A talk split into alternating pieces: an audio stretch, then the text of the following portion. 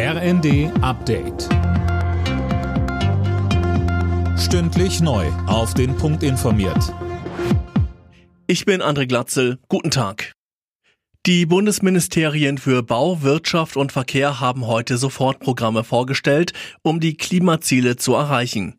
Verkehrsminister Wissing setzt vor allem auf eine verbesserte Fahrradinfrastruktur, mehr Lademöglichkeiten für E-Autos und einen Ausbau des ÖPNV.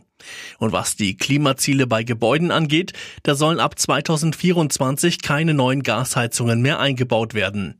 Weiter sagte Bauministerin Geiwitz. Wir müssen natürlich auch das Thema Neubau angehen. Ohne Neubau wird es nicht gehen. Auch hier steckt ein großes Potenzial. Das heißt, die Häuser der Zukunft müssen aus anderem Material gebaut werden, mit einer anderen Energieeffizienz, mit einer anderen Heizung. Und da setzen wir an bei unserer Neubauförderung.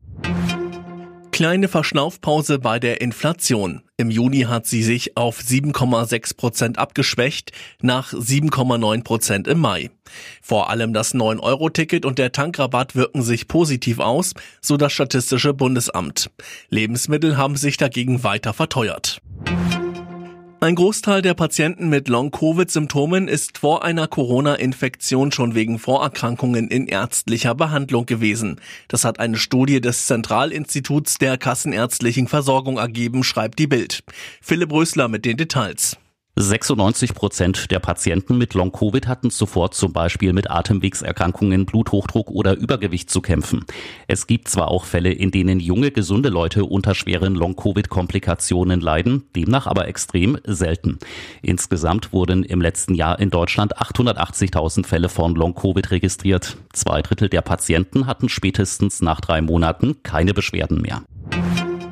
Der ehemalige US-Präsident Obama ist für den Fernsehpreis Emmy nominiert, und zwar in der Kategorie Bester Erzähler in der Doku-Reihe Our Great National Parks.